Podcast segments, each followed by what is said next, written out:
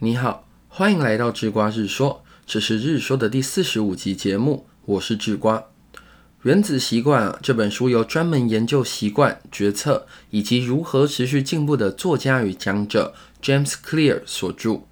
原文的副标题是 "An Easy and Proven Way to Build Good Habits and Break Bad Habits"，直译成中文就是啊，一个简单且经证实能够培养好习惯与破除坏习惯的方法。如果你看的副标题啊是繁中版本的“细微改变带来巨大成就的实证法则”，可能会让你误会本书的内容。原文书的封面上啊写了一个句子，叫 “Tiny changes, remarkable results”。我觉得中文的副标题啊翻的有点让人觉得好像只要做一点点简单改变就能成功的感觉。但念完本书后，你会发现，其实要获得巨大的成就。是需要一堆的细微改变的。要介绍本书的话，巨瓜会从“习惯”这个词下手。习惯的定义，按照美国心理学期刊上的说法，习惯是某种程度上固定的思考方式、意志或者感觉方式，是由以往重复的心智体验而获得的。心智体验的原文呢，在本篇论文中叫做 mental experience。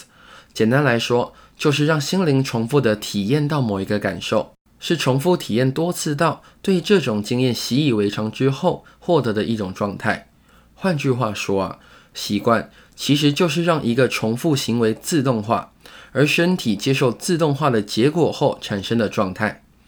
有了这个定义，那书中介绍的建立习惯的方式就可以简单分为两个面向了。首先是先让人愿意做一个行为，第二。是再让人愿意重复做这个行为，最后时间久了，这件事情就被内化成大众所谓的习惯了。当你细细地读完《原子习惯》呢，会发现作者写这本书的架构其实很简单。首先分析建构习惯的要素，也就是让人愿意做以及愿意重复做的要素。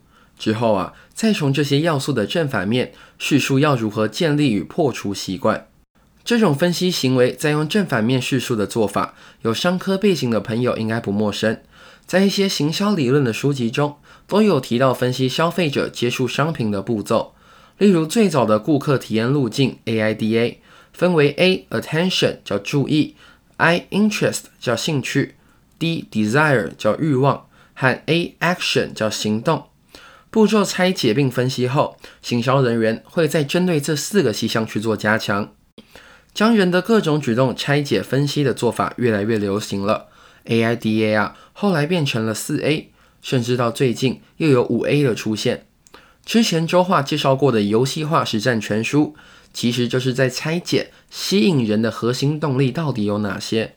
而这本原子习惯呢，则是拆解了人做一个行为时背后拥有的各项步骤。至于书中拆解出了哪些步骤，而这些步骤。各自又代表什么含义？又要如何利用这些步骤培养与革除好习惯与坏习惯呢？就请大家期待明天周话的内容喽。